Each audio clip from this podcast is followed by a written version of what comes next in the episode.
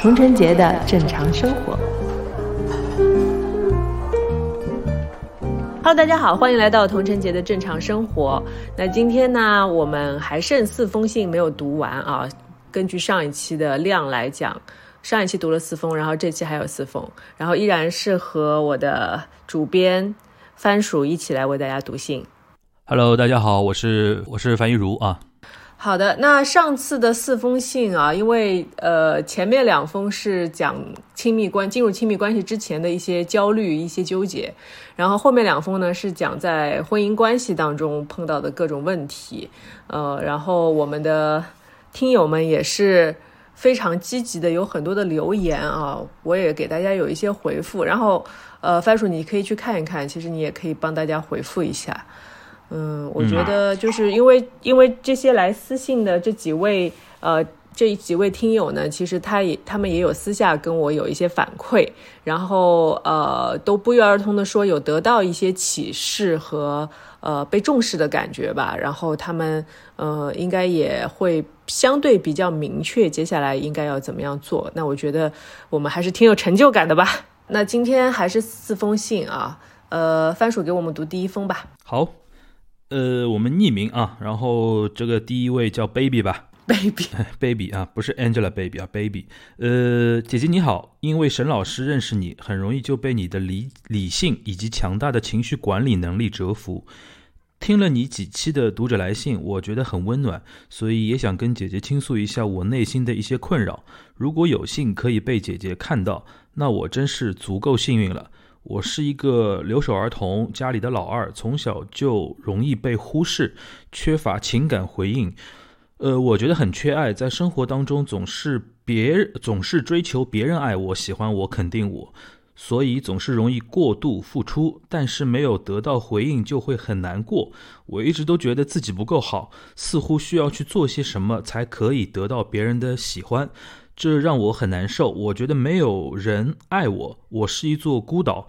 有时候午睡醒来，会觉得人生没有意义，没有想不开的意思，只是觉得自己似乎很麻木了，感受不到生活的美好。谢谢姐姐花时间看我们给你的私信，祝身体健康，工作顺利，生活愉快。哇，谢谢谢谢这位 baby 啊，然后。呃，我看你信里的感觉，留守儿童是不是就是年龄很小，所以我们叫你 baby。然后首先感谢你给我那么多的祝福啊，身体健康，工作顺利，生活愉快。哇塞，所以我我们 我们是来给你解决一些问题的，结果变得你来祝福我们了，感谢感谢。然后啊，从这封信的整个感觉啊，可以。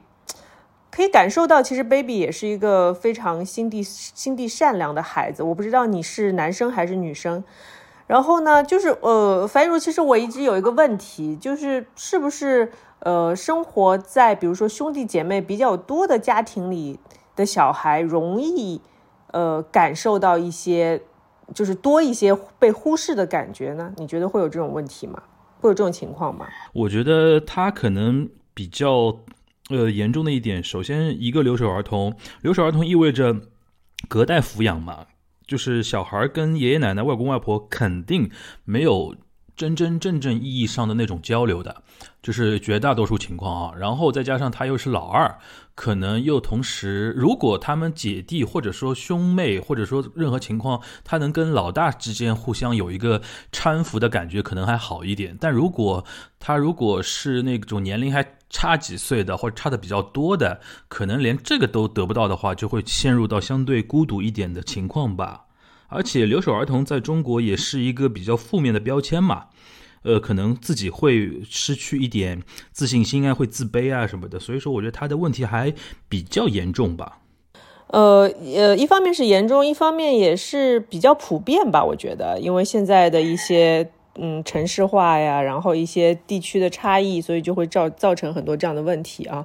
那我们先不去谈这个这个情况，它的原因是因为什么社会问题也好，呃，就是呃现在国家经济发展的问题也好，这个都没什么好谈。我觉得，baby 你自己自己有没有想过，呃，其实我在看你的信的，就是言辞之间啊，呃，包括我觉得我是一座孤岛啦。然后，呃，我觉得没有人爱我啦。其实是不是，呃，也是一种比较情绪化的表达啊？因为我觉得，其实这个世界上不可能是，呃，完全没有人爱你嘛。我觉得爸爸妈妈，包括你的哥哥或者姐姐、爷爷奶奶、外公外婆，肯定都是爱你的呀，对吧？因那因为爸爸妈妈如果离开家里出去打工去赚钱，其实也是为了让你们生活的更好。那如果就是。他们这样的努力也好，他们他们就是为了为了就是让你们过得更好，让整个家更好而去，呃，承受一些其实对他们来说也是一种骨肉分离的痛苦，都是在付出。那我觉得这个就是一种爱的表现。所以，所以我觉得，嗯，你这封信写的时候应该是比较晚的时候，然后情绪比较汹涌的时候吧，嗯，而且就是关于。呃，是一座孤岛，这个这个说法啊，就是我们现在听到很多，但我个人觉得，其实，嗯，你怎么解释都行。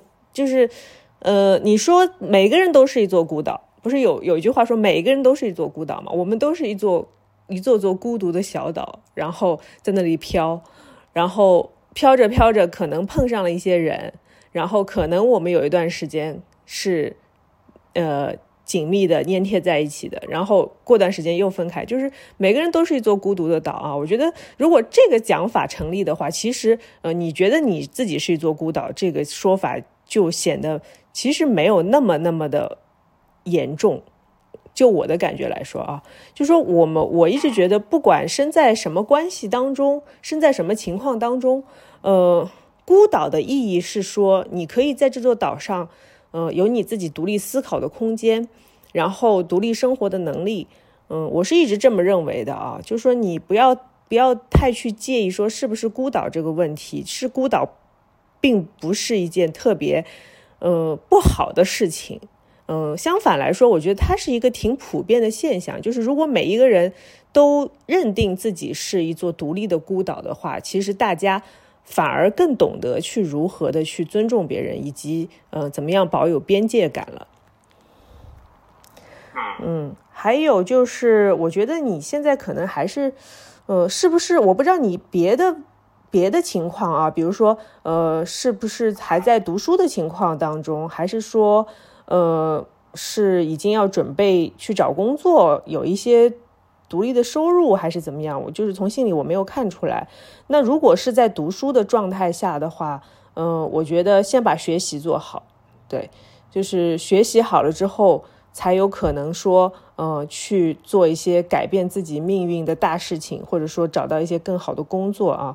如果是已经在找工作的状态下，那就是更要更要把专注力全部都放在怎么样好好的在社会上奋斗吧。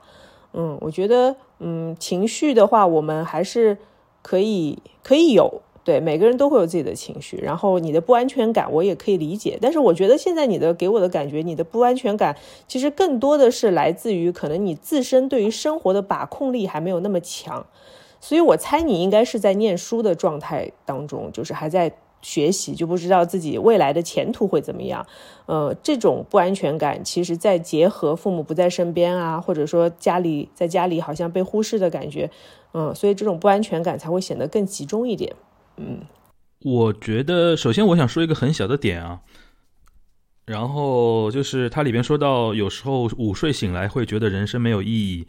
这个其实不是他的他的问题啊，我觉得很多人都会有这种感觉，尤其下午睡个午觉起来之后，会有一种被自己被全世界抛弃的感觉。对，然后然后嗯，我觉得这个小朋友，因为我估计应该年纪比我们小不少啊，我觉得他他很有这个意识，我觉得这点蛮好的，就是从心里，因为他是通过沈老师认识你，就是应该是说那个沈一斐老师对吧？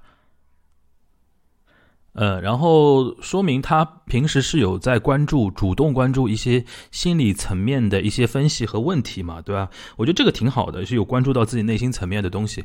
但我是建议是说，有的时候你找到问题答案之后，不要被这个答案所羁绊着。就是很多人啊，会通过一些学术名词给自己找到一个借口，然后任何的。任何的问题都归结在啊，因为我是什么什么样，比如说因为我是单亲家庭啊，因为我从小缺爱，因为我怎么怎么样，就这个答案或者说这种原因，其实是你知道了之之后要去主动跨越它，这种答案才有意义，而不是说找到一个让自己自暴自弃的一个借口。就是这是我的一个观念啊，因为像我是一个。主观上还是比较积极的一个人啊，所以说，但是我也自己也知道自己内心是有一些心理层面的各种各样的问题，但是我是一直有这种自省的这种动力，是说哦，我虽然有这种心理上面的一些呃欠缺或者问题，但是我们要呃解决它，直面它，而不是说有什么问题都推给这个问题上面。我这是我给出的一个建议吧。嗯，是，我觉得你说的很有道理。就是如果，呃，baby，如果你是一直关注沈一飞老师的话，其实他，呃，我记得他在网络上有一个 cut，就是我不记得他是在再见爱人节目里有聊过的，好像是应该在节目的就是观察室里聊的，就是说不要把所有的事情都推给你的原生家庭。对吧？我们我们的生活不可能说哦，从我们出生那一刻，因为你的原生家庭已然形成，然后它造给造成的影响要影响你一辈子。那我们如果这样活着的话，你觉得希望在哪里呢？对吧？其实每一个人都都有机会去改变自己的命运，或者甚至于改变自己对这个世界的看法。就是你要通过不断的学习，通过不断的跟人接触。呃，当然，就是我觉得你给我写信啊，呃，已经是一个进步了。就是你在寻求一些外界的声音，对对你的看法的，呃，对你的一些想法的一些评价，我觉得这个就是一个很好的开始。我觉得你可以跟周围的，包括年长的人多聊一聊，然后去寻找一些属于自己的答案。就如果你一直呃给自己贴标签，说，哎，我是老二。我是留守儿童，所以我怎么怎么怎么怎么，我得不到爱。那如果一直是这么想的话，那你身上的标签，我觉得贴的太重了，真的就是，其实你现在说的任这些问题都是来自于原生家庭。那如果是这样的话，我觉得你可以去看一看，呃，阿德勒的阿德勒心理学的一些一些书啊，他对于就是原生家庭的一些问题，他是有，呃，有很独到的看法的。反正我觉得，嗯。可以可以去看一下，还有包括像《被讨厌的勇被讨厌的勇气》啊这样的书也是可以去看一下的。就是我觉得，呃，因为你现在还很年轻嘛，其实还在一个寻找自我或者寻找自己三观的一个路路途当中，所以说，嗯，我觉得情绪的话不要太受它的影响，也不要太过于给自己说归结到一些原因，因为我现在特别不喜欢用概念去解释概念。你懂吗？就是不要用一个个的名词去解释另一个名词，没有意义。我们要去做，我们要去感受这个世界。我觉得，嗯，客观存在的东西就让它存在，你不用去评判它，这是好还是不好，呃，是不是因为这个原因造成的一些事情的结果，呃，而是说我们去接受它这个东西的存在，同时找到自己应该怎么样面对这个世界的方向就可以了。其他的话，我们不用去评判，因为这种评判没有任何的意义。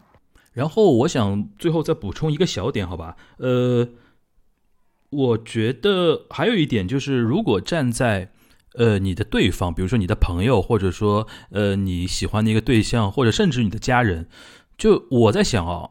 因为我不是这样的一种性格，但如果我的一个沟通对方，他是经常会把自己这种原生家庭的负面的那种标签挂在嘴上的话，我是觉得心理压力很重的。因为我会觉得说这样的人我很难跟你沟通。可能我觉得你未来尝试着不要去这么想，不要挂在嘴边，不要把这个东西归结在这个事情上面的话，可能你做做一些人际沟通或者跟人家表所谓的你的一些过度付出啊，可能就会得到。更为轻松而善意的一种回应。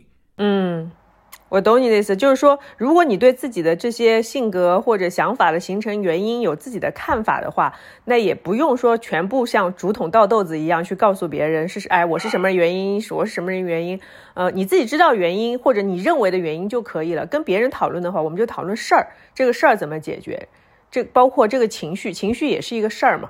然后你可以跟别人讨论比较具体的东西，这样相对来说，呃，朋友们可能更乐于去给你一些意见。是这个意思吧？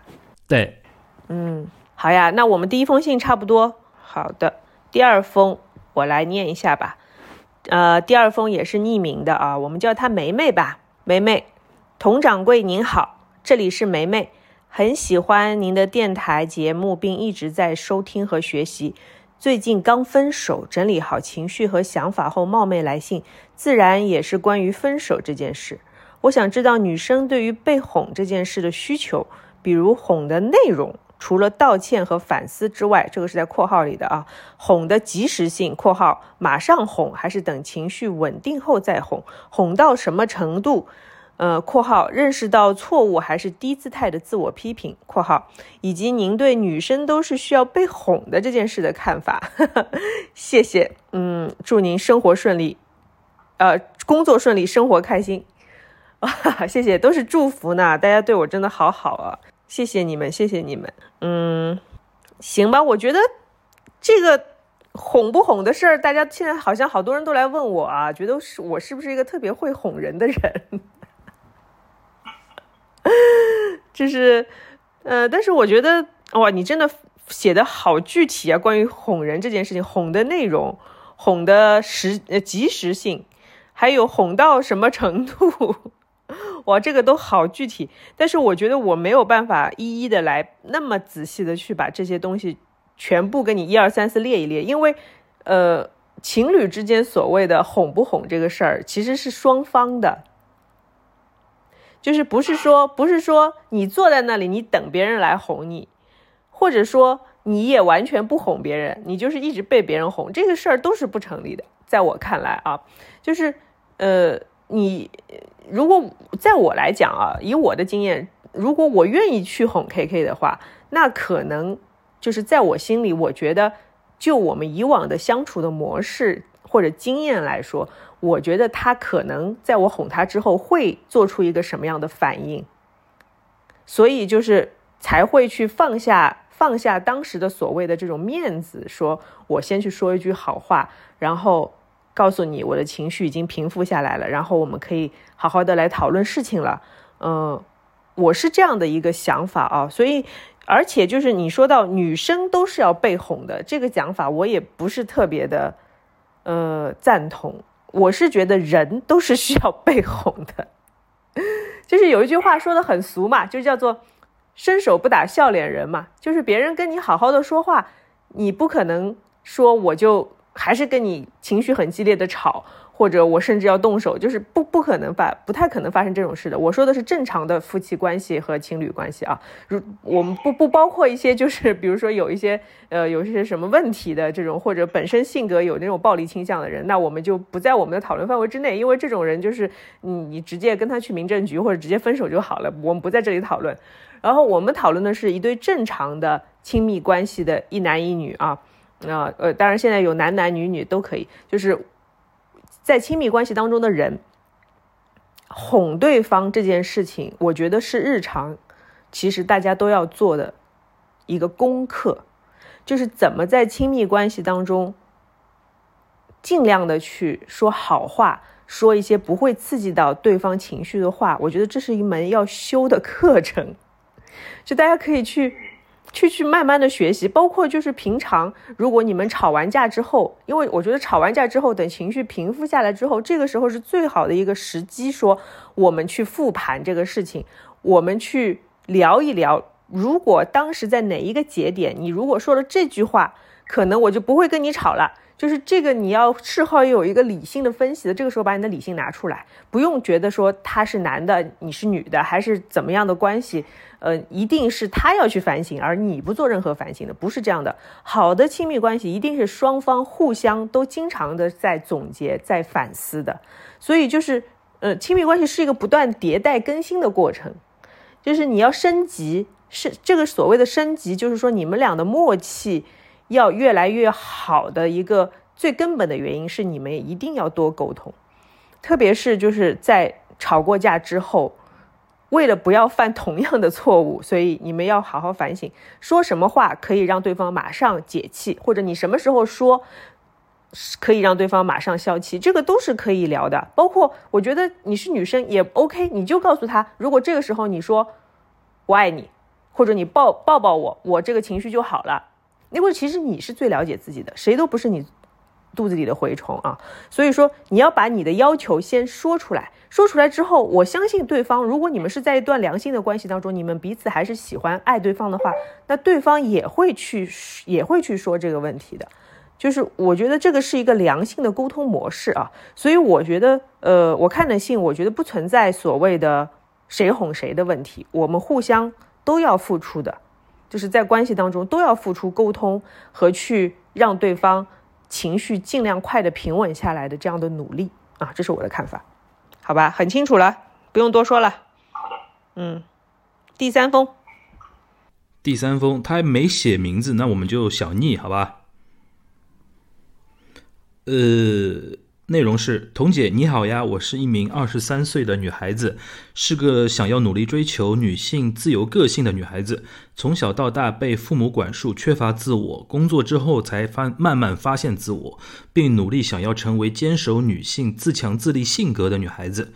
内心时常憧憬着老了未来一个人灿烂，或者是有遇见有幸。遇见和我想法一样（括号但不需要结婚生子的喜欢的人陪伴终老），但现在的社会中，我的父母是不能理解我自己一个人生活不生孩子这样想法的。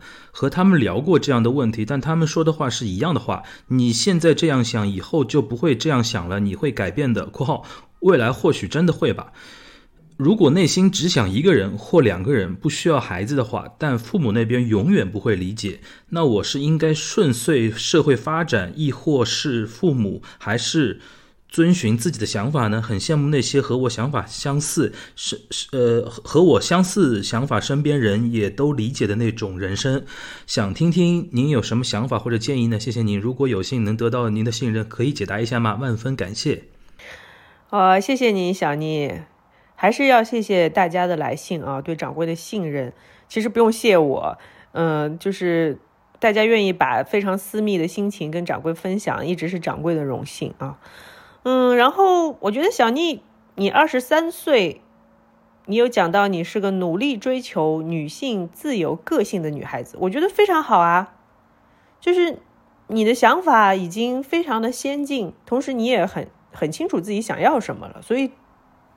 我觉得你的来信，呃，可能就是就像我们上一期讲到的，就是独立女性在现在整个社会面，或者说有一些相对陈旧观念的呃父辈的眼里，就是有点格格不入的这样的情况，导致的一些呃对自己就是是不是会有点怀疑啊，以后会不会出现出现各种的问题？但是我觉得起码此时此刻你是想的非常的清楚的，所以我们不用太纠结。小妮真的不用太纠结啊，嗯，虽然就是我们要考虑未来，但是我觉得，嗯，像结婚也好，或者小孩也好，这个事儿都是，呃，水到渠成。其实我的想法一向是很明确的，就是，呃，因为结婚和生孩子都是一件你需要去负很大责任的一件事情。嗯，不要觉得结婚不是啊，因为你也要对你的另一半负责，对不对？然后你也要很努力的去维持这段关系，让这个关系的质量变好。所以就说，那么大的责任，你必须是自己在很自愿的情况下、很憧憬的情况下，甚至是有一点冲动的情况下去做的一个选择。如果你现在非常冷静的觉得，坐下来想一想，呃，我觉得一个人挺好的。嗯，找一个不需要结婚的人结个伴也可以，那我觉得就好了，真的不用想太多。这封信非常清晰，我觉得你自己都已经捋清楚了，不用去考虑他们说什么啊。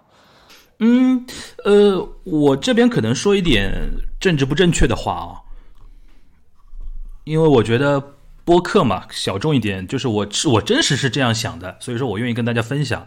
但如果你是站在一个因为我特别怕现在互联网上一些年轻人，你知道吧？就是零零后道德感非常强，你知道吧？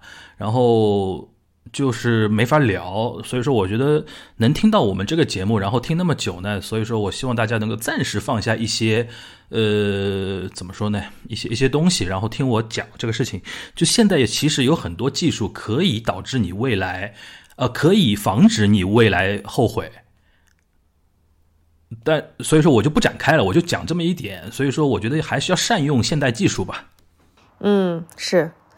然后呃，我们的编辑也提到一点嘛，就是一个人生活需要什么条件？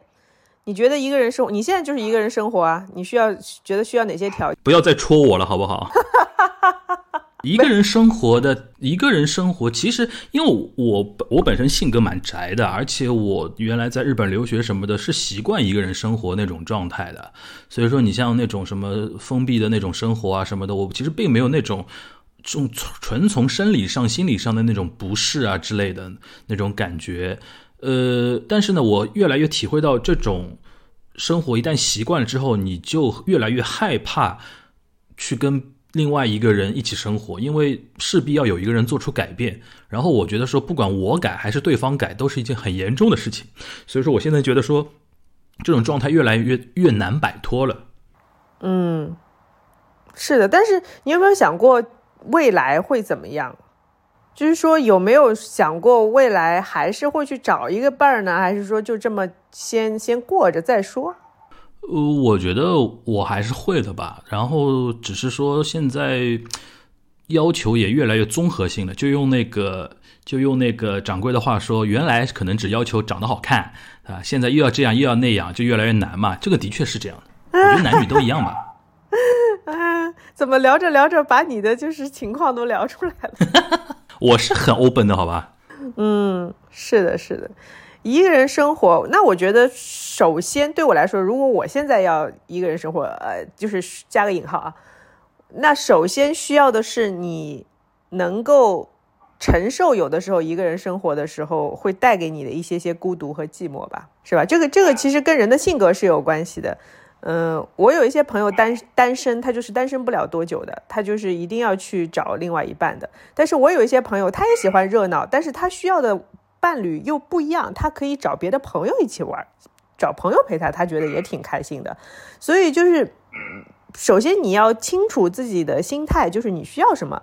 呃，如果觉得说我需要恋爱，那就出去出去恋爱，我觉得这也这也没有问题的。就是你不要给自己设限，还是这个问题。嗯，同意。好吧，然后当然独立的经济状况也肯定是需要的嘛。那因为你只要。赚钱够多，然后父母可能就说你就说的比较少了，然后他看到你呃，包括生活自理能力也比较强啊，然后每个月赚的钱也可以把自己生活过得很好，捯饬的漂漂亮亮的，还有余钱可以寄给父母，那他们就不会那么担心了嘛，就说你以后养老有没有问题啊，你一个人有没有问题啊，对吧？就是还是让父母放心，就是好好的把自己照顾好，然后好好工作，身体养好。对，我觉得这个就慢慢的可以去让父母、让周围的人去接受你的想法。然后我觉得，当然你也不要为因为说，哎，大家都已经接受了，我是不是就不能改了？也不是，就是你还是可以改，因为人生是你自己的吧。你还是不用去过度的担心说别人、别人、别人、别人都是为，如果真的是为了你好的人，他始终都是为了你好，只要你开心，他们就是都 OK 的，是不是？所以不要给他自己太多的设限啊，好吧？那我们这封信就先这样。嗯，好的，最后一封。哦，这位可以公布他的名字吗？我觉得最近还蛮需要这个的。Sunny 吧，Sunny 对。最近北京也有点阴天比较多啊，所以我们需要一些 sunshine。然后内容是这样的。陈杰姐姐你好，最近我的工作和生活呢也是遇到了一些问题。我觉得您是一位特别睿智、心胸也特别开阔的女性。在我的家庭里，我老公依赖症比较严重，他人很好，但是不太上进，也总是对什么都无所谓，不表达。在工作上，我是一个比较拼的人。现在我在一个互联网龙头企业做代理运营，管理五百名女性，啊，五百名男性，对不起。好，可能是女性吧，而且三十多岁横空出世。我在这里的十个月都特别压抑。老板在外地创业，只要结果，这个我是理解的。我来这里工作没有一天交接，全部自己琢磨，找老人去问的。十个月下来，越来越了解这个公司和人，我觉得很恐惧。这么一大帮成长环境、认知不同的人在一起共事，所有人都让我用一些手段，我没有用过。我把心掏给了这些人，没日没夜的干活，做数据，研究数据，匹配资源，有了一些成绩，但就是暖暖暖不热这五百个人的心，好累，觉得很委屈。很抱歉把我的坏情绪带给你，但是真的好难过。可能我的内心太不强大了吧，我不知道该怎么做，觉得自己很失败。这个问题很很有意思啊，就是好像是我们读信环节以来非常少见的跟职场有关的一些话题啊。而且他这个职场是非常的那种传统意义上的精英职场，因为他已经做到一个中层以上了，管理五百人嘛，这已经是很大的一个。一个怎么说呢？一个权利了，对吧？这已经很成功了，就是在事业方面，我觉得已经是一个，已经是一个飞跃期了吧，跃升期了吧？嗯嗯，你你怎么看他的问题呢？你你有 get 到他的问题在哪里吧？嗯，我觉得两个方面吧，一方面可能是他觉得，呃，老公比较依赖他吧，他所谓的依赖症，我觉得老公依赖还能依赖谁呢？肯定就是依赖老婆，对吧？就是。老公的依赖会比较严重啊，那这个问题我也有啊。然后还有就是，呃，还有就是说在工作上的压力，我觉得其实大篇幅的都是在讲工作上的压力，呃，女性管理男性碰到的问题。但是我觉得这个这个在这里我们把就是性别去特别去强调没有什么意义啊，因为其实如果老板给你这样的管理的工作，其实是对你的能力的一个认可。跟你是什么性别没有关系的啊，然后呃，嗯，我觉得确实啊，空降管理是很难，因为空降嘛，他跟这些人、这些员工都不是大家一起，就说起来赤膊兄弟，大家一起闯天下，就是一起干活做项目出来的，所以你就变得说跟这些人没有什么情感基础，那你相对来说要他们。来听你的，就是认同你的观念的话，这确实是一件比较难的事情。那就是，嗯，就是上跟下级的沟通啊，我一直觉得说，包括因为我现在也会去管理一些团，我的团队嘛，所以我的团队都很小啊，然后也不能完全称得上是管理，但是我觉得。呃，一个良好的沟通环境是你需要去创造的。就我不知道你现在的现在的状态是什么。如果我们用第一封信的状态说，你现在是不是一座孤岛，周围被五百个员工围着，但是你一个人就是在中心，感觉触触达不到他们。所以这所谓的触达，其实就是一种。沟通的方法啊，但在这方面其实掌柜没有太多的经验，因为其实我也没有做过类似需要管理那么多人员的管理工作。但是我相信，就是因为你里里面就是提到说需要别有所有人都让我用一些手段，呃，我觉得手段在这里可能它的描述没有那么的严谨，嗯，因为确实管理人他是有一套科学的。那我们如果把科学说成手段，我觉得这个也是也有点偏颇。所以就是说，呃，我们可以把它归结为叫做方法，就是所谓的管理方法、沟通的方法，我们可以去去学习和精进一点。嗯，但是我我觉得我在在这儿可能是我的就是领域比较难触达的一一点啊。但是我觉得，就是人跟人之间，如果说你觉得说。你需要去掏心窝子，跟每个人都掏心窝子，那我觉得你就是真的会很累很累。但是，呃，怎么样让别人别人看到你的付出，这是可以的。另外就是要让整个的团队还要有凝聚力啊。嗯，我不知道黄老师你有什么有什么那个建议吗？我真的是我的盲区了，已经是。嗯，我觉得分两点讲啊，因为首先第一个。其实他整体的投稿的核心内容跟他家庭没什么关系，他主要讲的后面的是职场的事情吧。嗯，然后呢，他可能就是我可能说的比较直啊，嗯，可能因为女性的一个问题，就是就是因为我我自己我有个堂姐也是一样的，嗯，她自己很要强嘛，然后其实她我她先生也就我姐夫其实也很优秀，但他经常会觉得，哎，你怎么？那么不上进，你怎么那么没有野心？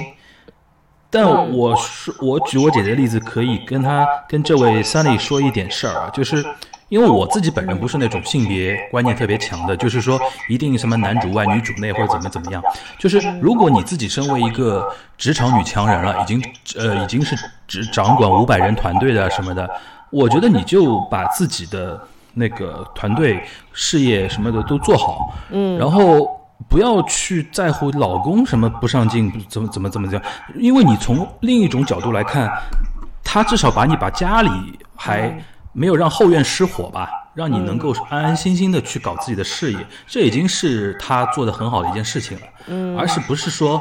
哦，我在职场上遇到很多的一些难的地方，为什么你不能来帮帮我出出主意或怎么怎么样？那我觉得大家可能对另一方的要求可能太多了，因为如果从平等角度上来说，不会有一个男生觉得说，哎呦，我怎么在公司里遇到一些事情，老婆你怎么一点都不关心啊？你怎么也不给我出点主意啊？因为好像没有男人会这么想这个问题嘛？为什么一定女人一定要去想这个事情呢？对吧？如果从平等的角度上来讲的话，但是呢？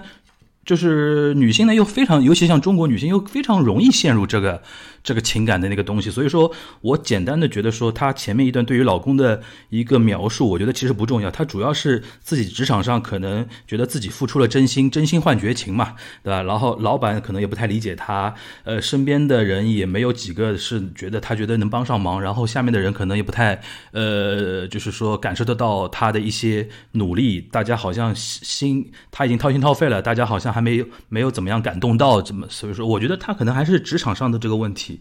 然后至于是说，嗯，因为我自己也没管过那么大团队啊，我只能从一些经管，因为我原来做过一段时间财经记者嘛，做从经管的角度来讲一点，就是一旦团队到你这个层层级的话，我觉得你你做事情方法是要改变了，不用或者看问题的方法也要改变，不用去想着我去感动每一个人。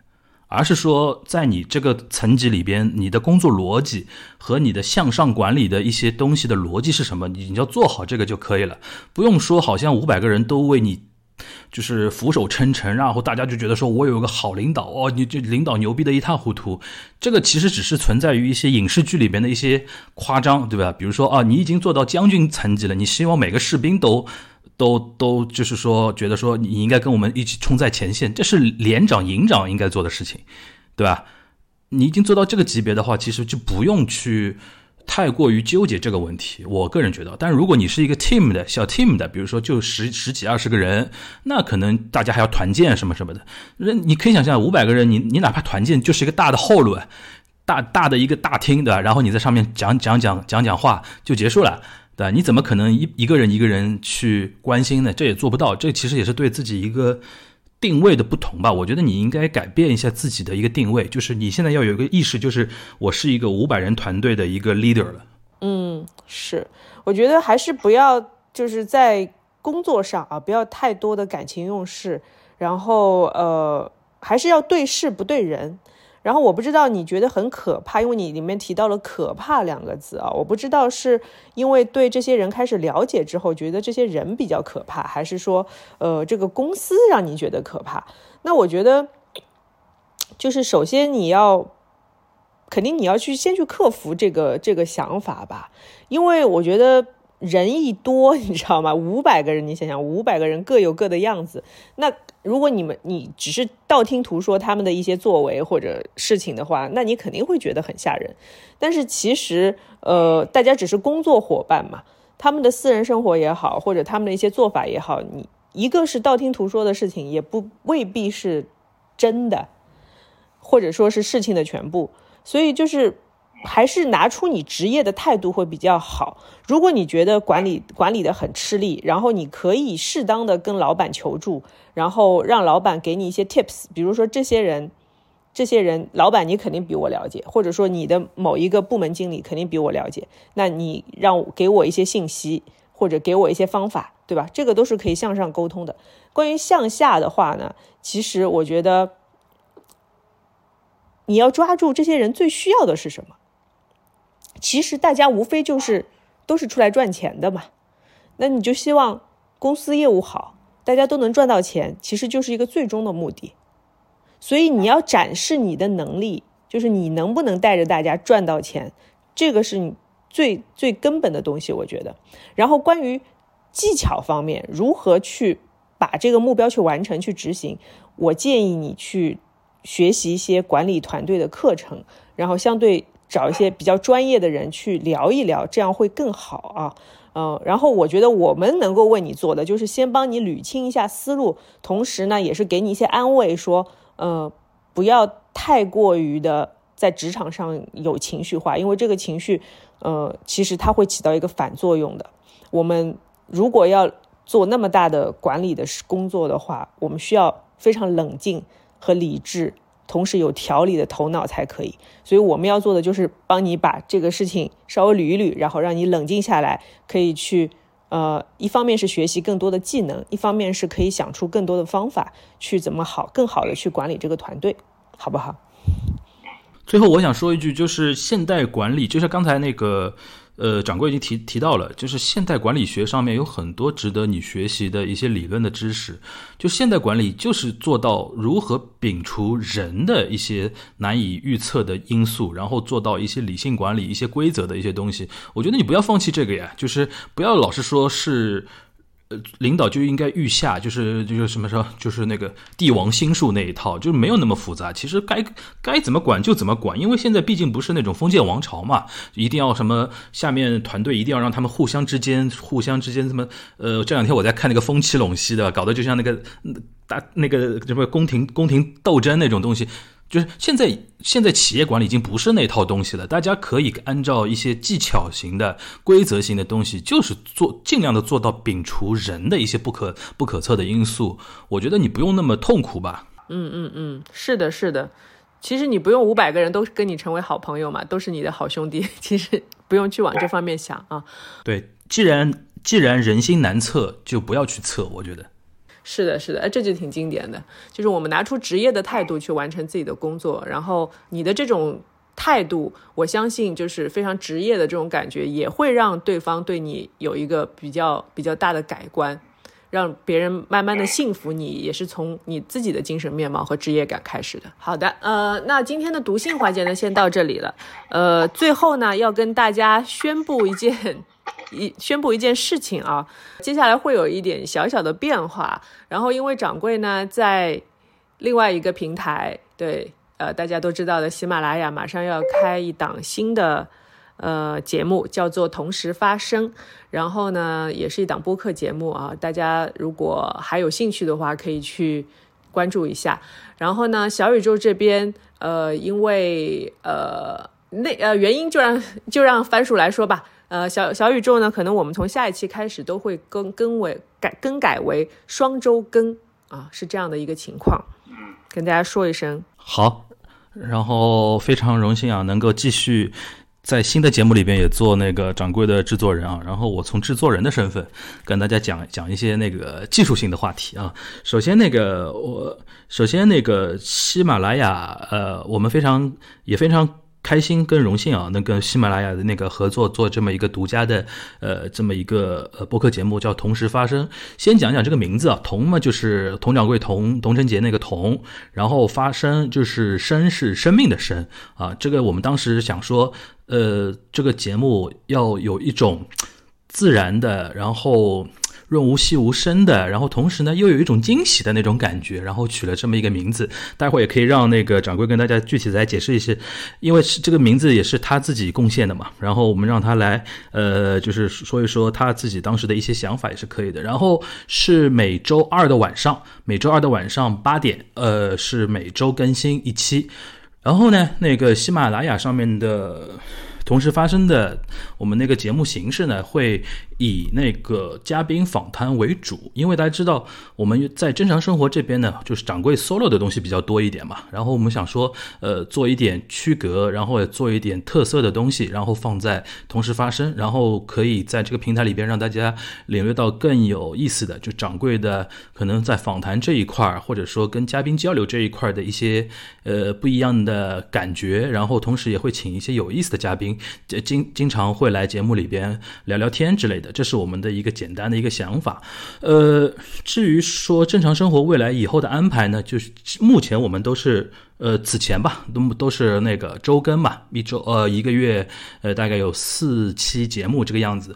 然后呢，我是提出来跟掌柜说，我说你同时做两档周更节目，肯定是。精力上你也达不到，然后会很累，然后输出的压力也会比较大，所以说我当时是建议是说改成那个正常生活，改成那个双周更，也就是一个月可能有这么一个两期，然后我们都是以那个 solo 啊，然后读信啊这种互动的，跟听友直接面对面互动的那种为为主，然后在我三番。几次的那个安利下，掌柜最终是妥协了。本来本来他很猛啊，就是要 要连做两个，就是我觉得还是这样可能会对他稍微好一点，因为相信大家也是能够理解的。因为那个正常生活嘛，是他等于是说第一次尝试，所以说他跟这个平台，这他跟这个节目，跟这个节目的听众还是很有很有感觉的。大家经常一起互动啊，聊天啊，他也是正常正常生活这个节目，掌柜也是呃小宇宙平台上面可能那个留回。复留言最踊跃的主播之一吧，对吧？然后，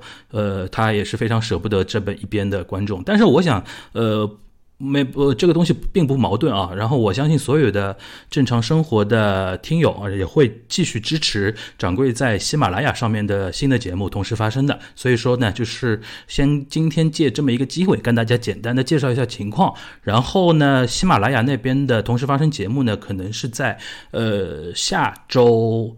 呃，因为我呃，大家听到这一期节目的时候呢，那个同时发生第一期发刊词和第一期应该已经上线了，所以说呢，就是呃，如果大家听到这边呢，可以去关注一下喜马拉雅上面同时发生这个节目，订阅一下，然后可能呃，如果喜欢童晨杰、喜欢掌柜的听友呢，你你就你就这么理解这个事儿，就是每周你可以听到他两次，这就这么理解，对吧？就是。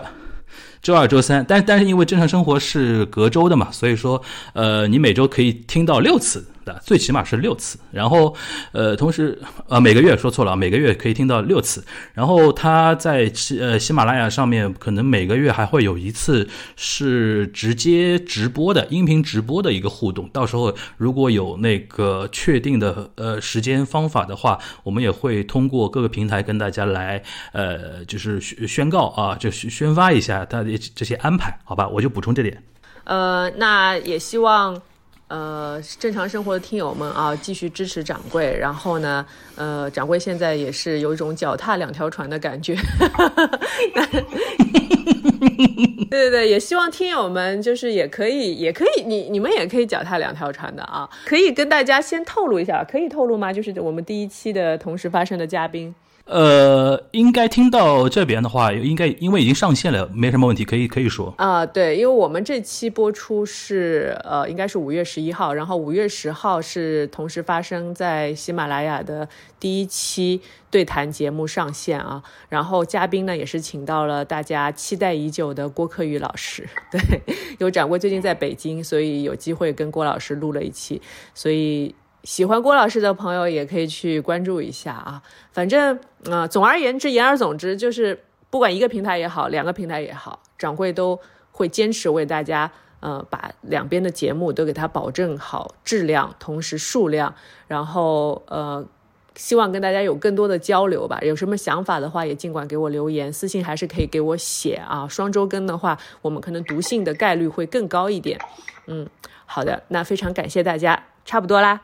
嗯，呃，最后我想呼吁大家，如果听到这边你对同时发生有兴趣的话，我相信肯定会有，肯定会有兴趣啊。就是大家去喜马拉雅这个节目，呃，收听，同时呢，也帮我们进行一些转发和留言互动。然后我呼吁大家在留言的时候呢，跟大家跟掌柜打下招呼，说掌柜我从正常生活过来啦，然后掌柜我从小宇宙过来，让我们看到你好不好？好的，好的，举起你的手，让我看到你的。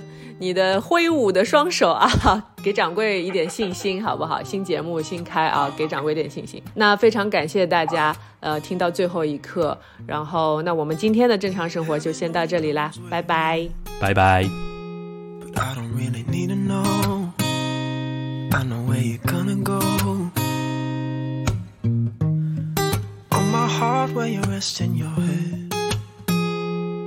Just look so beautiful. It's like you were an angel. Or can I stop the flow of time? Or can I swim in your divine? Cause I don't think I'd ever leave this place.